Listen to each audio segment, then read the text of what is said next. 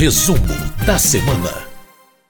Bom, toda a última edição da semana do painel eletrônico, e para quem ouve a gente por podcast também, a gente toda semana faz um resumo do que aconteceu de mais importante no plenário da Câmara dos Deputados. E para falar sobre as movimentações dessa semana, nós vamos conversar com a editora-chefe da Rádio Câmara, a jornalista Ana Raquel Macedo. Oi, Ana, tudo bem? Tudo bom, Márcia Aquiles Sardi? Como vai? Tudo certinho, tudo certo. Ana Raquel Macedo, diretamente dos estúdios da Rádio Câmara, vai falar para a gente das votações mais importantes da Câmara nessa semana. E a gente vai começar por, por dois projetos que reforçam direitos das mulheres, não é isso, Ana? Exatamente, Márcio. São dois projetos que provocaram bastante debate na Câmara, exatamente por mexerem nos direitos né, das mulheres. Um deles é o que trata do trabalho das gestantes durante a pandemia. Só para a gente lembrar aqui quem escuta a gente. A gente tem atualmente uma lei é, que diz que a gestante, durante esse período de pandemia, ela não, ela não deve trabalhar presencialmente, ela trabalha se for possível, no remoto. Se não for possível, ainda assim ela fica em casa e continua recebendo o salário dela integralmente pelo empregador.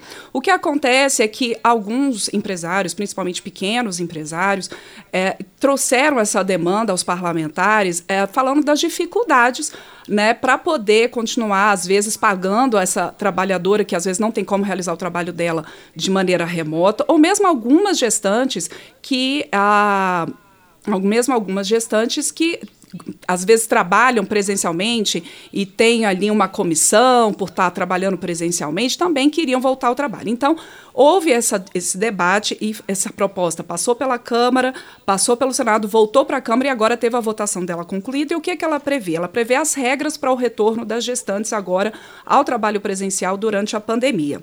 Deixa eu só, gente, ter uma questão técnica aqui. Pronto, que a gente está fazendo... tá fazendo pelos estúdios da Rádio Câmara, mas a gente também está fazendo pelo Zoom a nossa transmissão. Então, a gente estava sem a imagem aqui, agora eu acho que consertou, Márcio. Mas retomando então para quem para quem então a, acompanha a gente aqui no resumo. Essa proposta ela traz justamente as regras para o retorno das gestantes ao trabalho presencial. E o que que então é agora ela que vai para a sanção presidencial? O que que ela prevê? Quando que a gestante ela pode voltar a esse trabalho. Quando a imunização dela estiver completa, quando for fim da emergência de saúde pública, uh, se houver um aborto espontâneo, por exemplo, ou se caso a gestante ela se recuse à vacinação, ela considere que não, não queira se vacinar, ela vai assinar um termo de responsabilidade é, dizendo que, que, gostaria de voltar a esse trabalho presencial e que não se sente, a, enfim, à vontade para se vacinar, não quer se vacinar. Mas ela tem que assinar esse termo de responsabilidade. Caso a, a imunização da gestante ainda então não esteja completa e o, o trabalho dela não possa ser realizado de maneira remota, ah, o que, que acontece? Ela vai ser considerada, então, como gravidez de alto risco e ela passa a receber o salário maternidade durante esse período e depois, por mais quatro meses, que é o período de, é, de licença maternidade, na maioria das empresas, ou para aquelas empresas que aderiram ao programa Empresa Cidadã, por mais 180 dias de licença maternidade, portanto, é, é, seis meses. Bom, é, houve muito debate em plenário porque algumas parlamentares foram contrárias a essa proposta, dizendo que haveria um risco ainda para o retorno presencial dessas gestantes. Mas a maioria do plenário entendeu que haveria, sim, já com segurança, com avanço de vacinação e muitas gestantes já completando o seu ciclo vacinal, que seria possível, sim, esse retorno, inclusive para que ah, as empresas consigam, então, a, a suportar essa questão do né, até então do afastamento da gestante. Essa proposta, como eu disse, agora vai para a sanção presidencial. Outra proposta aprovada pelos deputados nessa semana, Márcio, que tem relação com os direitos das mulheres, é uma proposta que ela prevê que a, haja o registro imediato em um banco de dados que vai ser organizado pelo Conselho Nacional de Justiça, que está já em, em, em, organização pelo Conselho Nacional de Justiça, e que haja o registro imediato das medidas protetivas decretadas pelo juiz a favor dessas mulheres vítimas de violência doméstica. E com isso, esses dados ali imediatamente inscritos nesse banco de dados o que, que vai acontecer? Eles podem ter, podem ser acessados rapidamente pela Defensoria Pública, pelo Ministério Público e pelos órgãos de segurança. Então, trazendo aí uh, mais uh, um item para ampliar a segurança dessas mulheres que são vítimas de violência doméstica. E o que, que pode ser registrado? São as medidas protetivas. O que, que pode ser registrado, então, nesse banco de dados? A suspensão da posse ou restrição do porte de armas, o afastamento do agressor do lar, domicílio ou local de convivência com a ofendida, a, pro, a proibição de aproximação da ofendida e de seus familiares, quer dizer, né, quem está na medida que, afastado dessa mulher não pode se aproximar, o pagamento da pensão provisória, o comparecimento do agressor a programas de recuperação e reeducação. Então, tudo isso ali nesse banco de dados com registro imediato. O que, que a gente vê também? Essa proposta, ela também já tinha passado uh, pela avaliação dos senadores e agora dos deputados, tem a conclusão dela, então, e ela vai à sanção presidencial. Bom, e além dessas duas medidas, os deputados também concluíram a votação da proposta que regulamenta a atividade do profissional de educação física. O que, que isso muda na prática, Ana Raquel Macedo? Pois é, Márcio, os deputados eles votaram essa proposta, ela, esse projeto era o seguinte, a gente já tinha, inclusive, uma legislação, uma lei aprovada pelos parlamentares em 1998, que tratava é, dessa questão da regulamentação profissional é, dos educadores físicos e também o funcionamento dos conselhos federal e dos conselhos regionais de educação física. Só que, como essa proposta tinha sido apresentada por parlamentares à época, foi questionada a constitucionalidade dela no Supremo Tribunal Federal. E com isso, agora, esse, essa nova proposta foi apresentada pelo executivo, então não tinha o que a gente chama aqui de vício de iniciativa, e ela foi então votada pelos deputados, prevendo ali uma série é, de, de, regulamentos para a atividade do educador físico, o funcionamento desses conselhos, dizendo que pode exercer a profissão de educador físico, então, o, o, quem tem curso superior na área, os que exercem a profissão até essa lei entrar em vigor, e os que têm diploma de cursos tecnológicos de educação física. É, segundo o relator, que é o deputado, foi deputado é, Roman, do Patriota do Paraná, são 600 mil profissionais nessa atividade hoje. O que, que foi uma das polêmicas em plenário, Márcio? Foi a questão se aquele professor de educação física nas escolas, se ele tem que se submeter às regras dessa regulamentação que foi votada pelos deputados, ou não, que ele tem que se submeter às regras da Lei de Diretrizes e Bases da Educação. Houve parlamentares que defenderam que, no caso do professor de educação física das escolas, o principal é a, é a Lei de Diretrizes e Bases da Educação. Mas a maioria dos deputados seguiu o que o relator, né, o deputado Romano, propôs, que todos sejam regulamentados pelos conselhos regionais e federal de educação física, inclusive os professores, porque tudo ali envolve essa atividade. Essa proposta ainda tem que ser votada pelos senadores.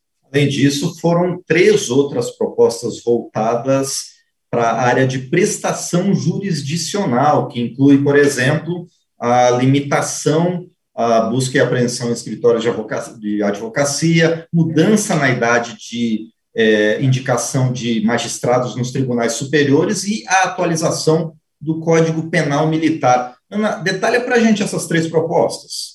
Pois é, Márcio, foram três propostas nessa área, então, de, de que a gente, né, relacionadas a questões do direito, como você mesmo colocou. Uma delas é a proposta de emenda à Constituição, a PEC 32 de 2021, que ela aumenta de 65 para 70 anos a idade máxima para uma pessoa ela ser indicada para os cargos de juiz e ministros de tribunais regionais federais e de tribunais superiores, por exemplo, o Supremo Tribunal Federal, o Superior Tribunal de Justiça. É, e essa proposta, ela faz um ajuste, nessa né, PEC, ela faz um ajuste com a chamada PEC da Bengala, lá de 2015, que tinha ampliado a idade para aposentadoria compulsória desses magistrados de 70 para 75 anos. Então, com isso, essa nova proposta ajusta essa idade máxima agora para indicação a esses cargos, e essa PEC, ela que foi relatada pelo deputado Acácio Favacho, do PROS do Amapá, ela ainda precisa da análise dos senadores. A gente teve também um projeto que trata das prerrogativas da advocacia. E o que, que são várias questões que, que muda nessa proposta em relação ao Estatuto da Advocacia, entre elas, eu destaco aqui, por exemplo, é, ela permite que o advogado se associe a mais de um escritório sem vínculo empregatício. Então, ele pode se tornar sócio né, de mais de um escritório. Houve ali um questionamento em plenário, Márcio, se isso não poderia enfraquecer os direitos trabalhistas dos advogados, mas a maioria dos deputados entendeu que não, que era uma questão de liberdade para esse advogado atuar. Outro exemplo de modificação nas, no Estatuto da Advocacia por essa proposta é a questão da inviolabilidade do escritório de advocacia, e que diz o seguinte: ela reforça que esse escritório, então, é inviolável, então ele não pode ser alvo de busca e apreensão com base apenas em indícios ou ah, colaborações premiadas, que se houver autorização judicial para essa busca e apreensão, ela tem que ser acompanhada por integrantes da Ordem dos Advogados do Brasil, a OAB, então, é, essa questão também foi muito destacada em plenário, até a deputada Margarete Coelho, do PP do Piauí, falou que não é só uma questão do advogado, é uma questão da própria democracia, do próprio exercício do direito, você garantir essa inviolabilidade dos escritórios. Outro exemplo de modificação nessa proposta, é, é, no Estatuto da Advocacia por essa proposta, é que regulamenta o trabalho remoto, para o advogado, para os estagiários dos escritórios de advocacia, e também permite o pagamento dos honorários mesmo no caso de bloqueio total dos bens do cliente. É, esse, esse, projeto, né, que muda essas prerrogativas da advocacia, ela, esse projeto também ainda precisa ser analisado pelo Senado. E, por fim, Márcio, os deputados, eles votaram é, essa atualização do Código Penal Militar, esse código que hoje tem mais de 50 anos e que essa atualização ela harmoniza o código, a Constituição de 88 e também harmoniza as penas para crimes ali no Código Penal Militar com as penas previstas no Código Penal. E o relator, o deputado general Peternelli, do PSL de São Paulo, o relator desse Código Penal Militar, dessa atualização, para que a proposta fosse votada pelos deputados, ele fez algumas modificações, por exemplo, ele retirou do Código Penal Militar, do projeto que estava em discussão, a previsão de um ponto que é o excludente de ilicitude, que é um ponto muito polêmico e muito abordado em discussões aqui no parlamento. Que é, o que é o excludente de ilicitude? É aquela, ela permite, por exemplo, que não seja considerado crime aquela atuação do militar ah, para poder, né, a atuação do militar, ali uma reação dele à possibilidade de um possível ataque num, num conflito armado, num confronto armado essa atuação preventiva, digamos assim, que ele ataque para não ser atacado. A questão é que alguns parlamentares colocaram, colocaram em plenário que isso poderia levar à morte de inocentes, e isso não, isso não seria considerado crime. Houve, então, todo esse debate, e o deputado relator, o deputado general Peternelli, retirou essa questão do texto. Outra questão que ele tirou do texto também a partir dessas discussões em plenário, foi a punição aos chamados bicos de é, militares como segurança privada, né, na área de segurança privada. Os deputados, principalmente da área de segurança, colocaram que, da forma como estava no texto, embora tivesse ali ligado que a proibição dos oficiais de atuarem como seguranças privadas, mas poderia levar uma interpretação de que os praças também seriam proibidos de fazer essa atividade, e aí eles, é, deputados como o deputado Capitão Augusto colocando em plenário que os praças têm um salário é, é, baixo e muitas vezes fazem realmente essas atividades e isso poderia comprometer essa complementação aí que eles buscam no mercado. Então isso acabou sendo retirado do texto. Ah, também são colocados ali no Código Penal Militar que alguns crimes, mesmo cometidos por militares, não são considerados crimes militares e devem ser julgados ali como crimes comuns, como, por exemplo, os que envolvam crimes sexuais, ah, violência doméstica. E ainda há também algumas punições no Código Penal Militar para crimes comuns cometidos por militares, por exemplo, tráfico de drogas, que pelo Código Penal Militar é, fica é, sujeito à reclusão de 5 a 15 anos por tráfico de drogas, e aquele militar que estiver se apresentar em serviço uh, sob efeito de entorpecentes também pode ter uma punição de até cinco anos de reclusão. O Código Penal Militar, essa atualização do Código Penal Militar, Márcio, ainda também precisa da avaliação dos senadores. Para a gente encerrar, Ana Raquel Macedo, nessa semana, nesses últimos dias, os deputados realizaram, por exemplo, um minuto de silêncio em homenagem e solidariedade às vítimas da tragédia que está assolando a cidade de Petrópolis, na região serrana do Rio de Janeiro. É, o que mais a Câmara tem feito para tentar auxiliar na mitigação dessa questão? Sim, Márcio, a gente viu uh, uma comoção muito grande dos deputados nessa semana por essa tragédia em Petrópolis, uma comoção, na verdade, de todos os brasileiros, né, Márcio? A gente já tem aí mais de 100 mortos e ainda mais centenas ali de desaparecidos nessa tragédia, que mais uma vez afetou a região serrana do Rio de Janeiro.